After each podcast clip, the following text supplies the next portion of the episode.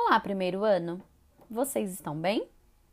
Vamos abrir na página 43, colocar data e nome completo. Dinheiro.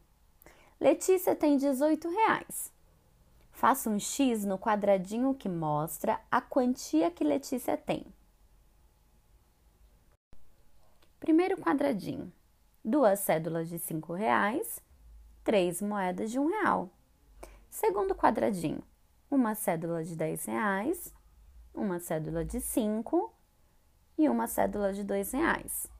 Terceiro quadradinho, uma cédula de 10 reais, uma cédula de 5 reais e três moedas de um real. Quatro quadradinho, uma cédula de 20 reais e uma cédula de 2 reais. Primeiro ano, qual desses quatro quadradinhos que tem a quantia de 18 reais.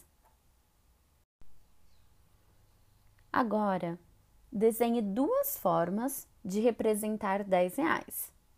Uma dica: vamos olhar para as cédulas acima e tentar procurar quais são as duas formas que possamos representar 10 reais.